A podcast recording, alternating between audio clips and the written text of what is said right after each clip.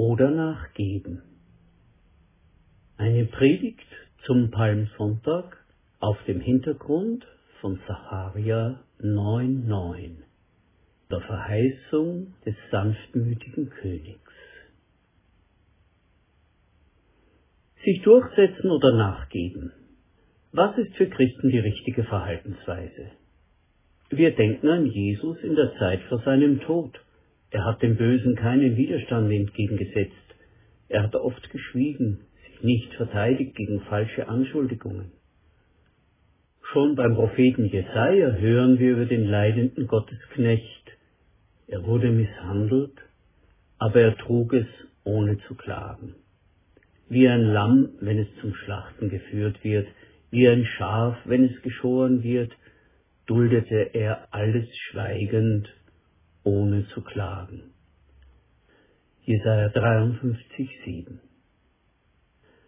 hat Jesus nicht in der Bergpredigt gelehrt, Matthäus 5, 38 bis 41. Ihr wisst, dass es heißt, Auge um Auge, Zahn um Zahn. Ich aber sage euch, verzichtet auf Gegenwehr, wenn euch jemand Böses tut. Mehr noch, wenn dich jemand auf die rechte Backe schlägt, dann halte auch die linke hin. Wenn jemand mit dir um dein Hemd prozessieren will, dann gib ihm den Mantel dazu. Und wenn jemand dich zwingt, eine Meile mit ihm zu gehen, dann geh mit ihm zwei. Die Frage, was für Christen der richtige Weg ist, scheint sich selbst zu beantworten. Verzichten, sich nicht wehren. Ist das die Devise? oder? Wir blicken auf die Ereignisse am Palmsonntag. Ist das nicht ein Bild des Scheiterns? Ja, der Palmsonntag scheint in die gleiche Richtung zu weisen, denn Jesus zieht in Jerusalem ein, die Menge kocht, die große Chance für einen politischen Umsturz liegt in der Luft und Jesus ergreift sie nicht. Er setzt sich nicht durch. Ja, er hat einen Esel, ein Füllen, als Reittier ausgewählt. Das Wort aus dem Prophetenbuch Sacharia 9,9 ist mit Händen zu greifen. Sagt der Zionsstadt, dein König kommt zu dir. Er verzichtet auf Gewalt. Er reitet auf einem Esel, einem Eselsfohlen, dem Jungen eines Lasttiers. Aber ist das das ganze Bild? Gerade in der biblischen Erzählung, die dem heutigen Palmsonntag zugrunde liegt, zeigt Jesus eine ungeheure Kraft zu gestalten und sich durchzusetzen. In jeder Phase des Geschehens ist er seiner mächtig. Er lebt und lässt sich nicht von anderen leben. Souverän sieht er voraus und dekretiert, wie der Esel aufgefunden und beansprucht werden soll. Er setzt den Einzug in Jerusalem nach prophetischen Texten in Szene, er gestaltet und macht die Bevölkerung der Stadt zu seinen Mitspielern. Im Anschluss an den Einzug geht er in den Tempel und nimmt die Dinge in die Hand, stößt die Tische der Geldwechsler um, treibt die Händler hinaus, stört den üblichen Betrieb und ruft die Tempelpolizei auf den Plan. Hier erleben wir einen anderen Jesus, einen, der sich durchsetzt. Aber in der Mitte der Ereignisse gibt es jene Stille, jene Passivität Jesu, wo er eine Chance zur Durchsetzung nicht ergreift. Was hat das für eine tiefere Bedeutung? Aber kehren wir noch einmal zum Thema zurück, sich durchsetzen oder nachgeben. Nachgeben ist nicht immer die christliche Option. Paul Tournier, ein bekannter christlicher Arzt und Lebensberater der Nachkriegszeit, hat in seinem Büchlein mit dem Titel Sich durchsetzen oder nachgeben gezeigt, dass gerade im Zusammenhang mit dem Zweiten Weltkrieg Christen still geblieben sind, ratlos und wehrlos waren, wo sie sich laut Gehör verschaffen hätten müssen. Nachgeben ist nicht immer christlich. Tournier nennt auch die Situationen im Leben, wo wir aufstehen und auftreten müssen, weil anderen Unrecht geschieht und Menschen verletzt, gekränkt und benachteiligt werden. Wie oft ist Jesus laut und aggressiv für Sünder eingetreten? Von Maria Ebner-Eschenbach kennen wir den Ausspruch, der Klügere gibt nach. Dieser Ausspruch begründet die Weltherrschaft der Narren. Paul Tournier ruft auch einen Grundsatz in Erinnerung, der aus der Beratung und Seelsorge bekannt ist. Was sich fressen lässt, wird erbarmungslos gefressen. Das ist die Welt, in der wir leben. Es gibt sie. Menschen, die sich nicht wehren können, die das Signal der Hilflosigkeit und Wehrlosigkeit aussenden und daher erbarmungslos gefressen werden. Nachgeben oder sich durchsetzen, das ist eine wichtige Frage im Leben. Es gibt Menschen, die gewinnen immer. Sie sind durchsetzungsstark und haben gut eingespielte Durchsetzungsstrategien, und es gibt Menschen, die hätten viel zu geben, aber sie kommen dauernd unter die Räder, sind meistens die Verlierer. Andere gehen hinter ihnen durch die Drehtür hinein und kommen vor ihnen wieder heraus. Sie sind hilflos, wenn sie sich behaupten sollen. Sie werden häufig depressiv und müssen damit leben lernen, dass sie sich nicht entsprechend ihrer Fähigkeiten im Leben etablieren können. Woher kommen diese Unterschiede? Es hat viel mit angeborener Ich-Stärke zu tun, aber auch sehr viel mit erlernten Fähigkeiten. Wenn ein Kind von früh auf gefördert und geschützt wird, wenn ihm die Türen aufgehalten werden, dann wird so ein Mensch möglicherweise später einmal verloren dastehen, wenn andere ihm eben die Türe zuhalten.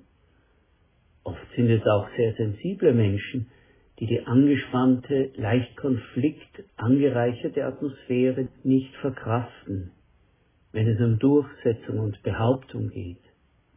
Sie geben nach und verlieren. Es gibt viele normale Menschen, die ein gesundes Maß an Selbstbehauptung und Durchsetzung haben und die auch ein gesundes Maß der ergänzenden Fähigkeiten haben, nämlich auch einmal nachzugeben, den anderen gewinnen zu lassen, Konsens zu suchen und Kompromisse zu schließen. Auf der anderen Seite des Spektrums haben wir die Durchsetzung in unserer Persönlichkeit gibt es eine Kraft, die wir mit Dominanz beschreiben. Persönlichkeiten, in denen dieser Faktor extrem wird, können nicht verlieren. Sie müssen sich durchsetzen. Sonst steigen sie aus oder verbreiten schlechte Stimmung. Manche verbreiten Angst durch ihren Jähzorn. Andere kommen mit einer solchen Unverfrorenheit daher, alles festzulegen und zu entscheiden, dass man ganz perplex ist und nicht weiß, wie man dagegen ankommt. Wieder andere sind fordernd und bissig und irgendwie schaffen sie es, damit durchzukommen. Natürlich, das müssen wir ergänzend noch zugeben, gibt es auch solche, die durch Schwäche dominieren. Da ist der herzkranke Onkel, der sich nur ans Herz greifen braucht und schon springen alle, um seine Wünschen zu entsprechen. Da ist die zerbrechliche, immer leidende Mutter, die Schuldgefühle erzeugt, wenn niemand bereit ist, sie hier und dorthin zu chauffieren. Hier gibt es vieles zu sagen. Darüber, dass es eine beharrende, verdrängende Macht gibt, die sehr friedlich aussieht, gegen die aber niemand etwas ausrichten kann. In jeder Gruppe gibt es diese beharrende Mehrheit, die Menschen, die etwas verändern wollen, zur Verzweiflung treiben. Über die aggressiven Versuche, sich durchzusetzen, die in christlichen Kreisen dann sehr verpönt sind, müssten wir auch sprechen. über das Zusammenspiel von Opfer und Täter in gewalttätigen Beziehungen und so manches mehr. Doch wir wollen hier weitergehen in unseren Gedanken. Und zwar stelle ich die Frage, lebst du das Leben, zu dem Gott dich berufen hat, oder wirst du gelebt? Das ist der Punkt, wo es auch für uns empfindlich wird. Wir brauchen ein bestimmtes, gesundes Maß an Selbstbehauptung und Durchsetzungskraft, um das Leben zu leben, für das Gott uns berufen und ausgestattet hat. Gott hat uns nicht berufen, dass wir uns wehrlos von anderen leben lassen, dass wir im stillen Trauer und Wut empfinden oder hinten herum klagen oder uns aufregen oder dass wir uns durch unsere Wehrlosigkeit anbieten, von anderen ausgenutzt, misshandelt oder gefressen zu werden. Hier kommt ein wichtiger Gedanke, den wir von Palmsonntag lernen. Es gibt einen Verzicht und eine Hingabe aus Freiheit. Was hat Jesus daraus gemacht, dass er die Kraft hatte, sich durchzusetzen?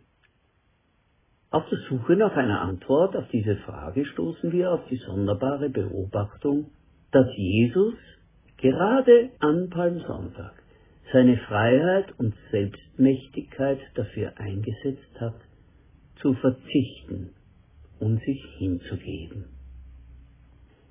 Im Matthäusevangelium sagt Jesus bei seiner Festnahme im Garten Gethsemane, Meinst du, ich könnte meinen Vater nicht bitten, dass er mir sogleich mehr als zwölf Legionen Engel schickte?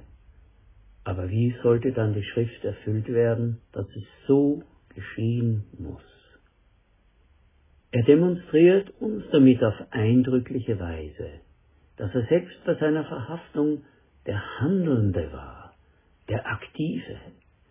Er hat das, was da mit ihm geschah, völlig bejaht. Dadurch wird der Wille Gottes erfüllt. Ein letztes Mal will ich Paul Tournier zu Wort kommen lassen. Er schreibt, der Unterschied zwischen einer persönlichen Niederlage und einem freien Verzicht spürt man daran, ob man danach deprimiert ist oder die Situation bejaht. Wer gelernt hat, sich durchzusetzen, sich zu behaupten, sich nicht beliebig fressen zu lassen, der kann auch verzichten und sich hingeben, so wie Jesus am Palmsonntag und die Volksstimmung provozierte und doch nicht die Macht ergriff, sondern sich entschied, aus innerer Freiheit auf die Ohnmacht des Kreuzes hinzugehen und sich dort hinzugeben.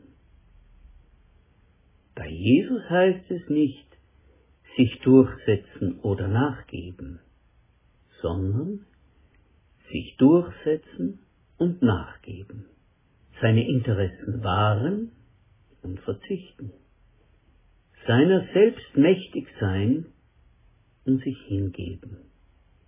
Und zu dieser großen Freiheit will Gott uns führen. Ich wünsche uns allen die Weisheit und Hilfe des Heiligen Geistes, zu dieser großen Freiheit zu gelangen, so wie Jesus sie an Palmsonntag ausgeübt hat, sich durchsetzen und nach